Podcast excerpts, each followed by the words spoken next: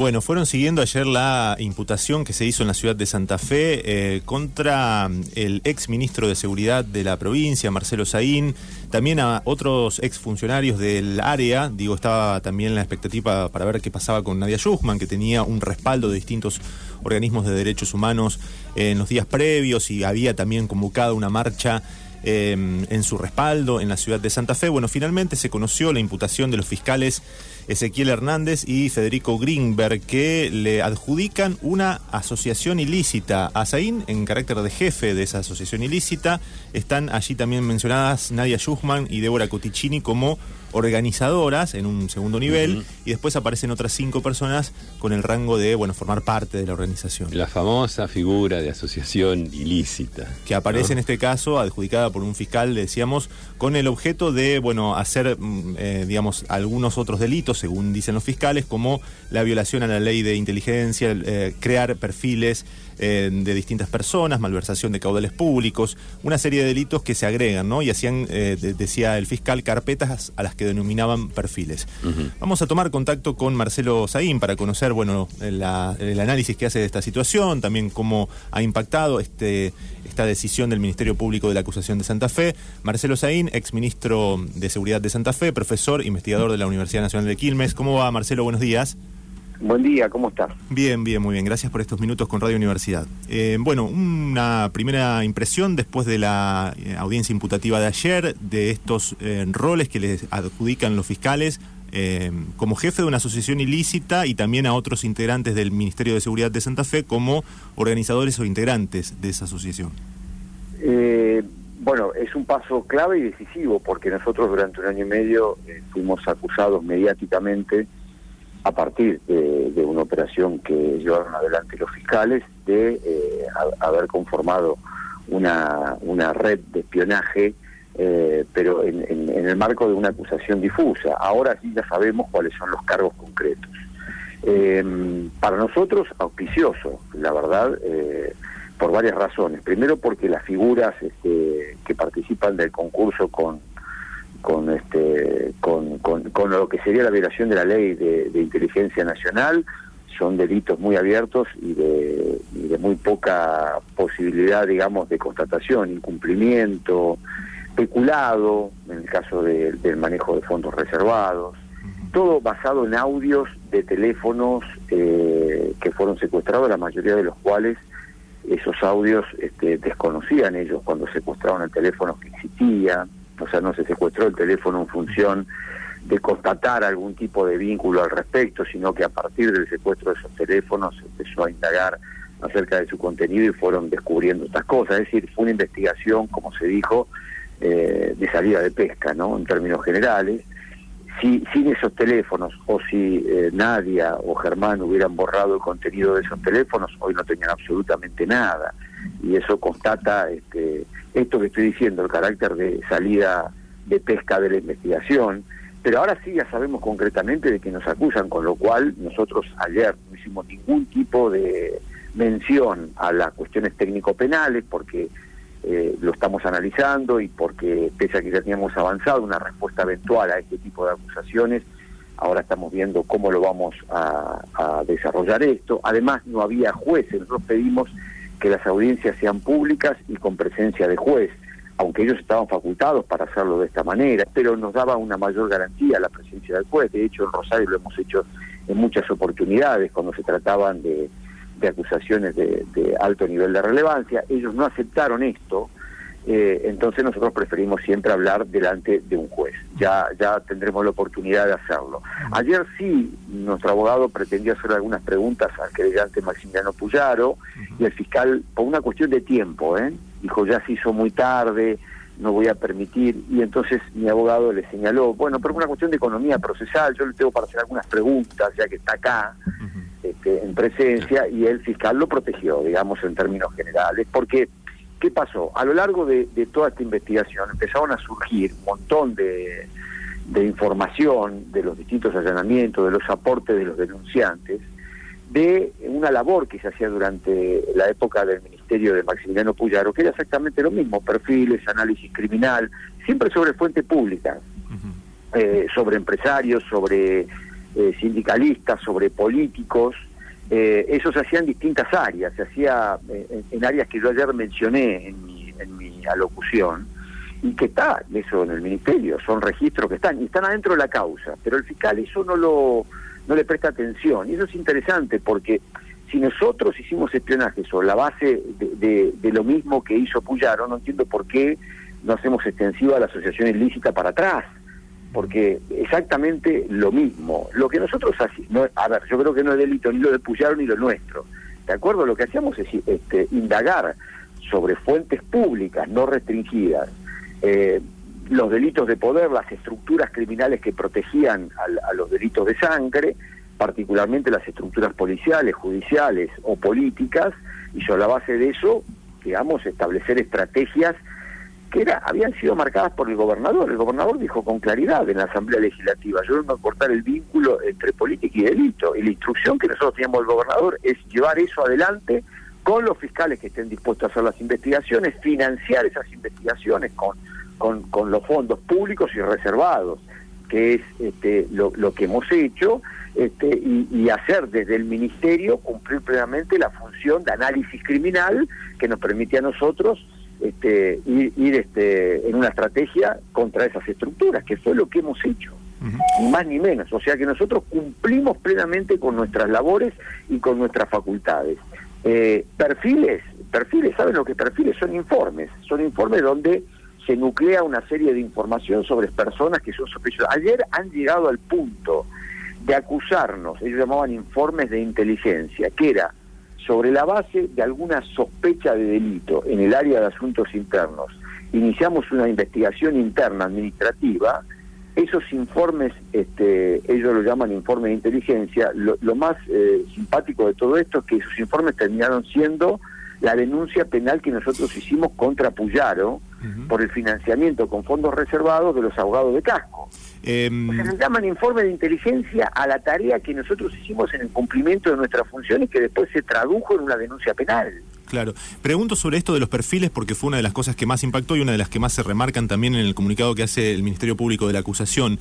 Digo, la diferencia con lo que se hacía en la época de Puyaro tiene que ver con el criterio de dirección, con las personas a las que se hacían, o más o menos todos tenían una misma lógica de, bueno, a quién se le hacía un perfil o lo que se denominó. No, se le, eh, se le hizo perfil a, Molina, a las empresas de los hijos de Molina, este, a Rodenas, eh, que en ese momento este, era diputada nacional. No, no, no, hay, hay muchísima indagación, se hacían informes patrimoniales, había un área, eh, una dirección provincial de investigación. Dice usted en, la época de, de, Puyaro, digamos, cuando estaba como ministro de Seguridad. Sí, sí, sí, inclusive te diría más, en la subsecretaría de, de Seguridad Comunitaria que dirigía Chichín Ruanin, se hacían informes de inteligencia absolutamente cuando entraban en los barrios este, problemáticos y ahí se hacían relatorías e informes sobre, sobre y, todo. Y esos perfiles tienen la lógica de, de, Déjame aclararte.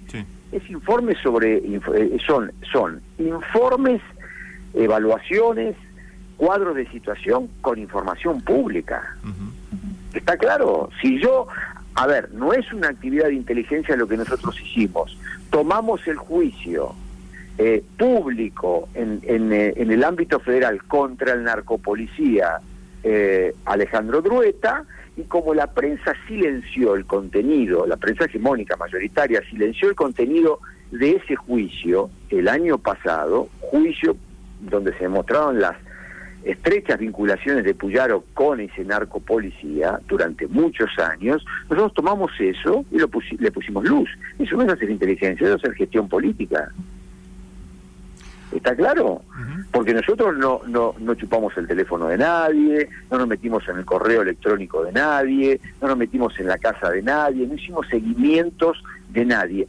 Y toda la información que ayer se ventiló, que se decía que era información de inteligencia, que sí era información reservada, está dentro del marco de causas judiciales. Eh, lo, comprometían a, a la mayoría de los querellantes. Claro. ¿Saben lo... que están haciendo los querellantes? Quieren que ventilemos todo esto para que sus causas se caigan. Claro, los fiscales lo que mencionaban es que en, los perfilamientos había legisladores, empresarios, periodistas, profesionales, dirigentes gremiales. si vos estás investigando a Escaglión en una causa judicial, ¿qué querés hacer? Mm. Hacer lo que te dice el fiscal. Y si ahí hay un informe sobre Escaglión en el marco de una causa judicial, maestro, ¿Eso es inteligencia o es investigación criminal?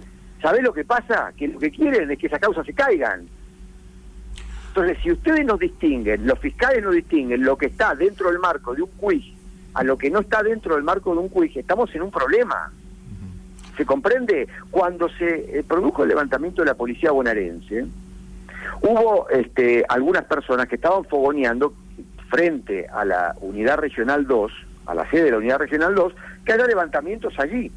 ¿Recuerdan eso? Yo a la mañana salí en una radio de ahí de Rosario nombrando a esas personas que estaban ahí. Después empezamos a indagar sobre esas personas, sobre fuente pública. Es el rol del ministro y de su equipo para poder denunciarlos y para aportar a la justicia esa información. Ahora no nos metimos en la casa de nadie, hacíamos análisis de las cosas que correspondían en el marco de un ministerio. ¿Se comprende esto? Ahora, cuando dice que, inteligencia del Ministerio de Salud cuando junta la información de vacunación o de epidemias. No está haciendo inteligencia, está haciendo gestión. Entonces, distingan ustedes, lean atentamente. Yo sé que en Santa Fe no se lee nada más largo que un horóscopo. Y, y el periodismo en particular. Pero, y esto es muy largo. No, Pero está si bien. ustedes eh, leen más o menos la acusación, se van a dar cuenta. Sí, sí. Están buscando a la vieja que yo aprecié con el perro. ahora, cuando dice que salieron de pesca, que no, que, que muchos de, de estas cosas es que las fueron a buscar los fiscales. Eh, ¿Salieron a, a- a la pesca de qué? ¿De esto? ¿De bajar causas? ¿De qué? ¿A apoyar a alguien? de lo que sea, de lo que sea. Si el allanamiento, el allanamiento real, que fue un allanamiento que hicieron el 26 de noviembre del año pasado, era por la desesperación. Viste que hay audios que ellos difundieron, que yo estaba reunido con Perotti y yo ya no estaba en el cargo. Es más, me habían destituido del organismo de investigación. Yo ya estaba trabajando como ministro del gobierno nacional. Ese día, el 25 de noviembre, me llama Perotti urgente, yo estaba en Buenos Aires, me dice, te pido por favor que vengas porque todo tu equipo se quiere ir y, y yo no tengo cómo resolver el problema del ministerio, no lo podemos dejar solo al año. Mm. Y yo le digo, mira Omar, el equipo ya está podrido de soportarlo a ese tipo. Es un viejo hucha, no entiende un carajo de nada, está todo el día complotando, pensando que los pibes están, Nadia, Germán, están este, eh, haciéndole la cama, ya están hartos, no aguantan más, se van a la mierda. Me dice, por favor vení y resolvámoslo. Yo me agarro el auto, me voy para, para Rosario y me reúno esa noche, dos o tres horas, tratando de asesorar al gobernador como referente del equipo, porque el equipo se quedó después de mi renuncia por un compromiso, por un pedido de Perotti conmigo. Que quede claro, el jefe político de ese grupo era yo. Está claro, el referente político que lo llevó a la gestión y que y, y en los que ellos se referenciaban en, en el acuerdo político que yo tenía con Perotti era yo. ¿De acuerdo? Entonces Perotti me llama a mí. Me dice, te pido por favor no lo saques. Le digo, "Mira, los pibes no aguantan más esa noche. Yo te doy un esquema. Le digo, nombra alguno de los rafaelinos tuyos que han vivido de vos toda la vida, digamos, y que son grandes cagones, y ponerlos al frente del ministerio, hermano, poner gente de tu confianza. Pero estos pibes se van. Me dijo, te pido por favor, bancame hasta el lunes. De acuerdo, le digo, "Bueno, déjame hablar con ellos. Ellos me estaban esperando, ahí hay audio, ¿no? De, de Nadia Yuma. Me estaban esperando, y de hecho después nos reunimos en mi departamento, para ver el resultado de esa reunión. Lo que estaban haciendo es levantando todo, porque ellos no pasaban del lunes. Yo ya tenía en mi mano las renuncias de todo el equipo para ser presentadas. Las tenía yo, te reitero, como referente político. ¿De acuerdo? Entonces yo me fui al departamento que todavía alquilaba, hasta fin de ese año tenía el alquiler, en, en, este, en Rosario, Sí. el departamento de una persona del equipo mío, digamos, y entonces eh, yo me quedé con ellos y le dije, mira, les pido por favor, aguanten al gobernador hasta el lunes, y al día siguiente se producen los allanamientos.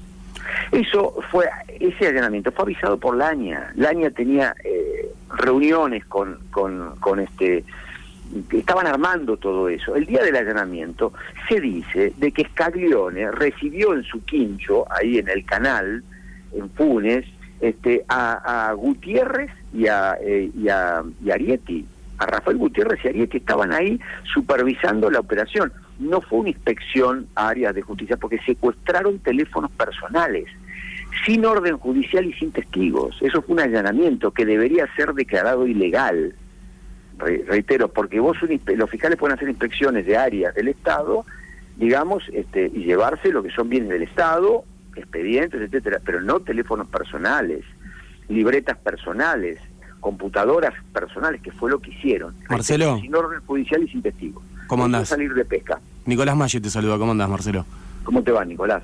Eh, vos siempre dijiste que esta causa era una causa política, nombraste varias veces a Puyaro en, tu alocución, lo señalaste varias veces, nombraste también a Gustavo Scaglione, dueño del multimedia de la capital. Eh, ¿quién, es, ¿Quién es, digamos, cuál es tu lectura de, de dónde viene esta causa, a quién beneficia y por qué se montó? Esta causa fue por Baclini, por Arietti, le pidieron a Víctor Molesnik que haga esa denuncia, que ya la había hecho contra Débora Cotticini previamente. Fíjate qué interesante.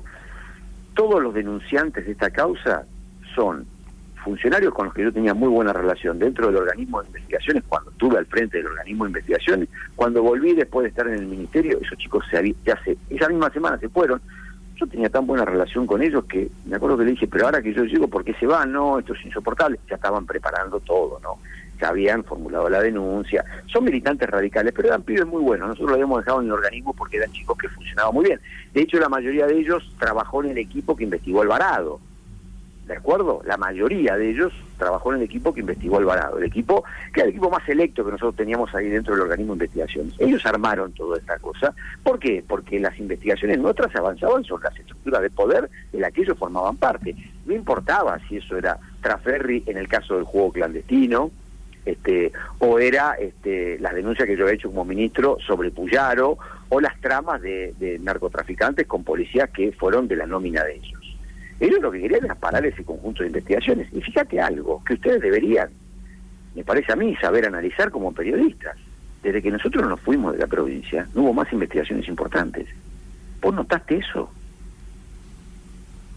Y la pregunta que ustedes se deberían hacer, ahí en Santa Fe todos, es ¿por qué no se investigan más las estructuras de poder? ¿Vos crees que había llegado, digamos, a, empezar a tocarlo a donde iba el dinero?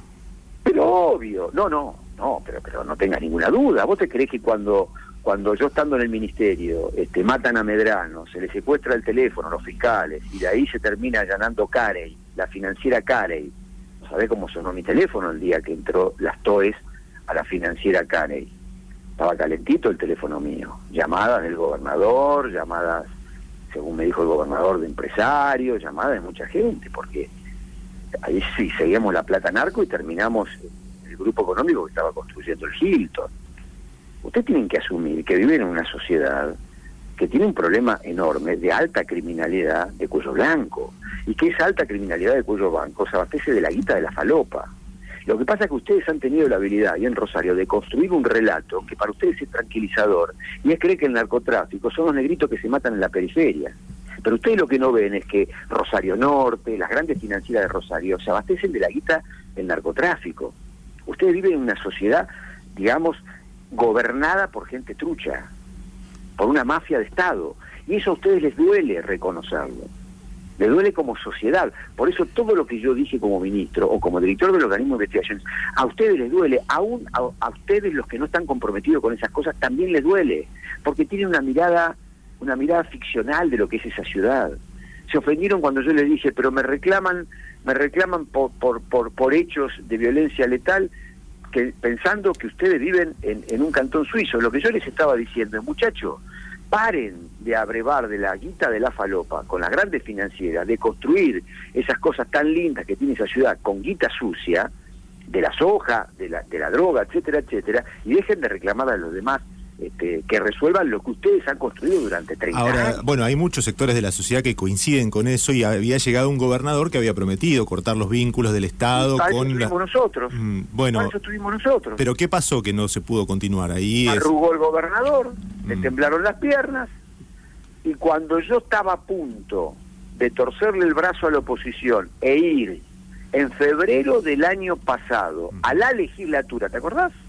Que ellos me primerían, porque yo les decía quiero que me interpelen, quiero que me interpelen, era el único Sí. ministro que no, no habían dejado ir a la legislatura. Yo quería debatir con ellos las políticas de seguridad, ellos decían que yo no tenía política de seguridad, yo les quería mostrar todo lo que encontramos, los diagnósticos, lo que estábamos haciendo, y le había mandado un mensaje, le había dicho, ustedes deciden qué sesión podemos hacer en la legislatura, una sesión como Noruega o una sesión a las piñas como Uganda.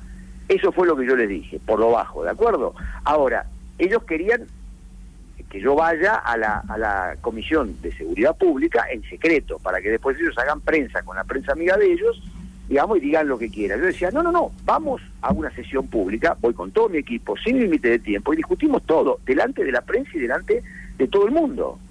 Y ellos no aceptaban eso, y ahí nadie se escandalizó. Yo era el ministro más polémico, pero hubo un momento en el cual Perotti, cuando ya ellos no tenían otra alternativa que aceptar las condiciones que yo estaba poniendo, porque estaban quedando como unos chorlitos, la oposición me refiero, Perotti me dijo, no, mejor no vayas. Y ahí yo me di cuenta y dije, no, yo no puedo seguir acá entonces.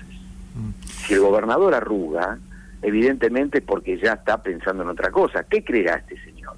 Que yo me voy a convertir en un referente político después de esto. Si yo le había dicho mil veces que era un extranjero, que no tenía ningún interés en hacer carrera política en Santa Fe y que no me interesaba más que hacer una buena gestión en esa materia. Ahí es donde yo me di cuenta, ahí es donde yo tomo la decisión de irme del ministerio. Y la trabajo durante un mes y medio con Roberto Mirabella, que es una muy buena persona y es la persona con la que yo tengo un cariño este, muy particular y una relación muy particular, muy estrecha. Marcelo, eh, una última apreciación, si querés, para, para que la pensemos juntos. Eh, hay mucha gente... perdón, perdón, perdón, te, completo la... Eh, escúchame, el gobierno eh, de la provincia es creyente en la causa. En la causa están los dedos de Puyaro. Ellos viven obsesionados con Puyaro. Hoy a la madrugada, ayer a la noche, tuiteó el ministro Corach de que está haciendo política Puyaro. Yo hago una pregunta. ¿Qué carajo está haciendo el gobierno en su rol de creyente? ¿No estudiaron la causa? ¿No ven lo que está la causa? Déjame decirte algo. No retiraron el material de audios que están dentro de la causa, el querellante del gobierno, mm. el querellante de Perotti, el doctor Beder, no retiró ningún material. Entonces, ¿te das cuenta lo que yo te digo? Es un gobierno, digamos, mediocre, de timoratos. Es un gobierno que, ¿para qué carajo se constituyeron en querellante en la causa si no trabajan de querellante? Ahí tienen todos los elementos en la mano para él sobre Puyaro, porque Puyaro hizo lo mismo que los fiscales. A mí me aducen que es una estructura de espionaje político. Mm, eh, Ahí no tiene el gobierno y el gobierno le está entregando ese espacio. Entonces, ¿qué hacen? Son guapos de Twitter. ¿Por qué? Porque a Corach le cuesta escribir tres Twitter, dos minutos y medio, pero laburar en torno de una causa compleja con este, siete teras de información, el gobierno que tendría todos los medios y que tiene muy buenos penalistas asesorándolos, eso no lo hacen. ¿Por qué? Porque es un gobierno mediocre. Eh, finalmente, Marcelo, sobre la estructura que los fiscales le, adjudican a bueno a ustedes, el gobernador estaba al tanto de todo, digo, ustedes creen que tiene... Pero por supuesto que sí, obvio, claro que, pero ¿cómo no va a estar al tanto de todo si nosotros nunca hemos hecho nada que no estuviera acordado con el con el gobernador? El problema es que nosotros no cometimos ningún delito era parte de uno de los lineamientos grandes de la política. Tenemos dos ejes en materia de control del crimen. El crimen corporativo, el crimen de cuello blanco, que es esto, y tratar eh, de, atender el crimen de la calle, que después de la pandemia creció enormemente. Y justamente sobre la base de ese crimen es que yo conseguí los 3 mil millones de pesos del gobierno nacional para armar todo un nuevo dispositivo policial completamente distinto para hacer mapeo criminal. Ese dinero de los 3 mil millones no era para narcotráfico ni para delitos de poder, era para por eso llevamos a una reunión con el, con el presidente Fernández a los tres gobernadores, porque eh, habíamos hecho la resolución 1138, que ustedes no leyeron, digamos, que era para eso. Ahora, ¿sabés qué pasa? Que esos tres mil millones todavía no se ejecutaron. Eh... ¿Vos sabías que no se ejecutaron los tres mil millones? Mira vos, es tan mediocre la política en Santa Fe que fueron al debate hace un mes aproximadamente sobre la subejecución presupuestaria de la ley de emergencia y la oposición se olvidó que además de los 3 mil millones de la ley de emergencia estaban los 3 mil millones de hace dos años del gobierno nacional que tampoco ejecutaron. O sea que hay mucho más dinero del que... Eh... 6 mil millones. ¿Me entendés? Pero son tal, yo como ya estoy jubilado de Santa Fe, ya, ya me fui, no digo nada al respecto, pero ahora que me estás entrevistando te lo comento. la, salida del gobierno nacional fue, tuvo que ver con esta imputación aquí en Santa Fe? Sí, por supuesto. Mira, el 5 de octubre yo recibo la llamada de un ministro del Gabinete Nacional. Sí. Viejo conocido mío. No es el Chivo Rossi, claro, ¿eh? Digo eso porque está todo el mundo pensando en eso. No voy a decir quién. Puteándome en 32 idiomas, hijo de mil puti, la, la de tu hermana, la de tu madre, yo siempre fui de frente con vos, acá me mandaron un audio donde vos me criticás a mis espaldas. Ese ministro había estado detrás de la negociación para que el sector del Chivo Rossi cerrara contra Ferri. Y yo le mandé eh, eh, notas y, mensajes tanto al presidente Alberto Fernández como a ese ministro diciéndole no se equivoquen, Traferri, si no tuviera fuero estaría preso. A mí me llamaron también del entorno de otros funcionarios del gobierno preguntándome qué pasaba en Santa Fe y yo les conté todo el panorama político de Santa Fe. Entonces yo les dije, no cierren con este Traferri, porque Perotti además le va a ganar la interna no le hagan perder la interna al presidente. De hecho, la vicepresidenta apoyó a Perotti y el presidente Fernández, por este ministro, apoyó a Traferri este, y al Chivo Rossi. Y Perotti le ganó 70-30. Entonces yo, en audios reservados, le decía a Nadia, a Germán, la verdad que no los tengo esos audios, así que no lo sé, le decía, pues estos son unos pelotudos, les avisamos que esto iba a ocurrir, les avisamos quién era Traferri. Este, se ve que le mandaron un audio a este a este ministro y me puteaba en 32 idiomas, como yo no sabía si me estaba hablando por teléfono o por WhatsApp, y yo imagino que tengo el teléfono intervenido, entonces yo no le dije nada. Al final me dice, no me vas a decir nada, eh, eh, maricón, no me vas a decir nada de todo esto. Y yo le dije, no, no te estoy escuchando, cuando termines, digamos, este, listo, chau, chau, chau. Corté, lo llamo a Aníbal Fernández, le cuento de la situación, Aníbal es amigo mío, digo, Aníbal, mira, voy a renunciar porque esto te va a comprometer a vos en un gobierno que no defiende a los suyos. Le digo, quédate tranquilo, que yo me voy. Aníbal me dijo, bueno, es una pena, turco, que esto y que el otro, pero entendió la circunstancia. Y el 11 de octubre yo presento la renuncia. Lo que pasa es que Aníbal después me la acepta a fin de año, a fin de mes, perdón. Y en, el mismo día que a mí me notifican de esta, de esta audiencia. Hubo un periodista notable ahí, Germán de los Santos, que dijo que a mí me hicieron renunciar por esto. No es así, yo tengo la copia de la renuncia que presenté por sistema informático el 11 de octubre y presenté para no comprometer al gobierno. Ahora, déjame decirte algo. Mirá qué sucio que juegan los fiscales con todo esto, porque esto sale, porque tiene la obligación de no filtrar audios que son ajenos a la causa que son ajenos a sus imputaciones, pero ellos se lo dieron a los querellantes para que hagan esto, para que hagan un estropicio de carácter personal, para que ultrajen nuestra intimidad, para que muestren cuestiones estrictamente personales ajenas a su acusación. Y hay un festival de audios al respecto. A mí me generaron un daño económico enorme. Yo hoy gano 200 mil pesos por mes. Me lo preguntó el fiscal y se lo respondí. Es un tercio de lo que yo ganaba hace un mes y medio atrás. ¿Me entendés? Sí. Esto es lo que han generado esta gente. Marcelo, eh, ¿haces alguna autocrítica de...? A mí no me, a mí no me ofrecieron este, ningún cargo en Santa Fe. ¿eh? Déjame hacerte una pregunta, Marcelo, dale. La tercera vez que te quiero preguntar algo. Eh, digo, ¿haces alguna autocrítica...? Estoy la libertad de prensa. Digo, ¿haces alguna autocrítica de la exposición que, tuviste con este tipo de audios? Digo, y otra cosa, te lo, te lo, pregunto en términos personales también, ¿podría haber habido más control policial de la calle para que no se caliente tanto la calle mientras pasaban estas cosas?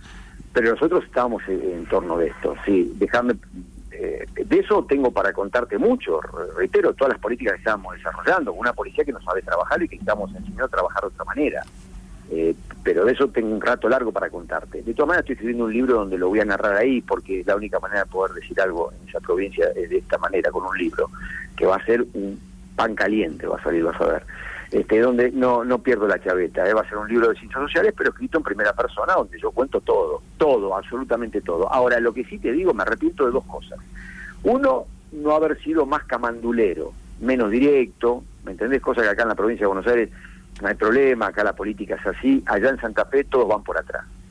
Todo es eufemismo y todos van, ¿por qué? Porque todos se conocen ahí, todos tienen negocios, acuerdos, este, inclusive los dirigentes del peronismo que no están con la mafia peronista, tampoco patean el tablero, porque mañana tienen que cerrar listas y ser legisladores con ellos. Con lo cual, viste, ahí todo el mundo, ustedes lo saben, viste, todos se conocen del club, de los colegios, de los barrios, de las cárceles, todos son amigotes de todos.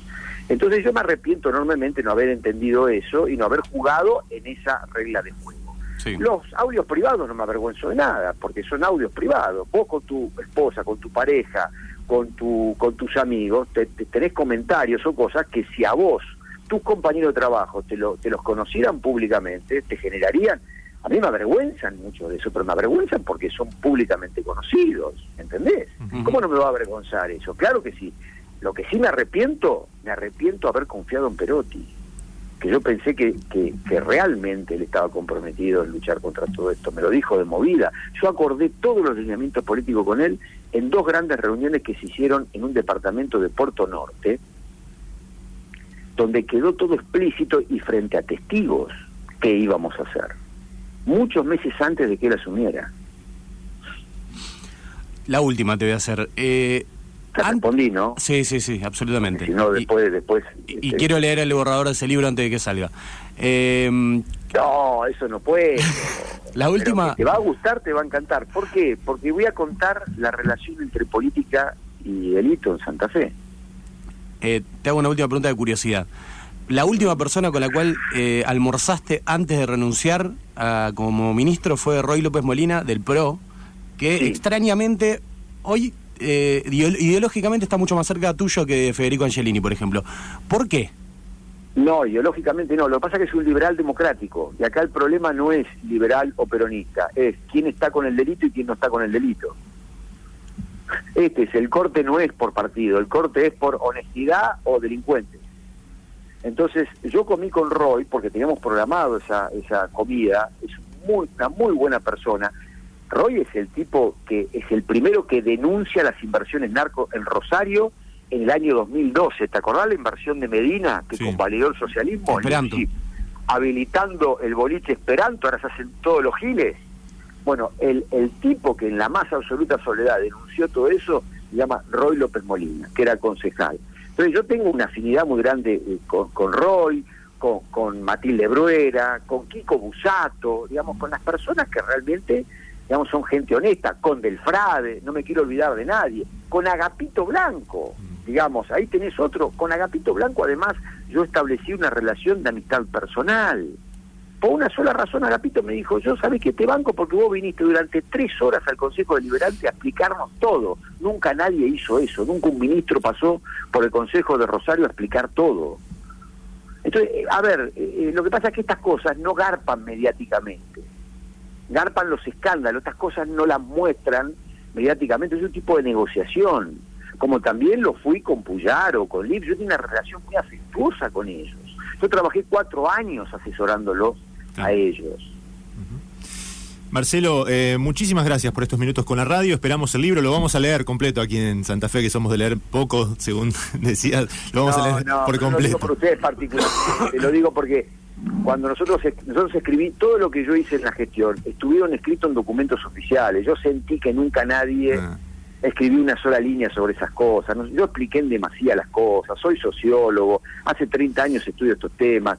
Ustedes tuvieron un ministro que explicaba las cosas. Mm. Te podía gustar o no mi formato, pero yo las expliqué. No era un ministro mudo como ahora que tienen un ministro que es Mr. Magú más Bernardo, el asistente del zorro ¿Te das cuenta? Yo conté las cosas y tampoco les gustaba. Entonces no les gusta quien no habla, no les gusta el que habla, no les gusta nada a usted.